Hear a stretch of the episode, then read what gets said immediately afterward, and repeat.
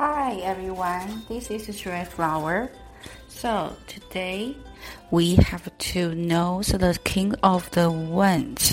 OK, OK，好，大家好，我是夏八瓦老师。今天我们再来认识一下我们的权杖国王。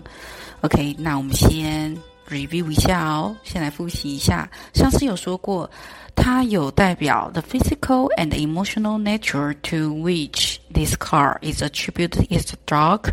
Ardent, lieutenant, elevate, impatient, noble. OK，好，它有这个意思，就是说呢，它会有代表那种，就是你在精神啊，或者是物质上面都有那种黑暗，或者是非常热心、热烈、激昂跟高贵的感觉。OK，那我们来看一下它的图上面有显示出它呢，He lived a flowering wands and wears。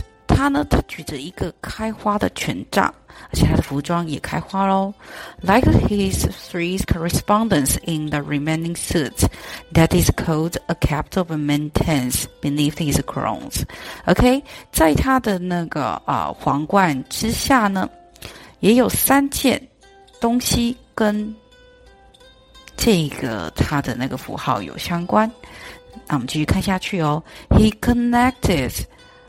With the symbol of the lion, which is emblazoned on the back of his sword. 它呢，它怎样？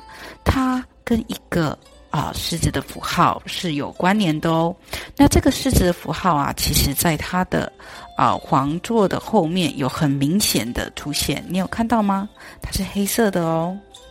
OK，好，这个就是我们上次有介绍过，他如果拿正的时候，那我们现在呢，刚刚复习完了，那接下来我们来看一下，如果呢你把它当做它是占卜的话，它在占卜里面的意思是有种啊黑暗的男性，甚至是有一种很友善，还有他有那种乡村男孩跟那种以及已婚的。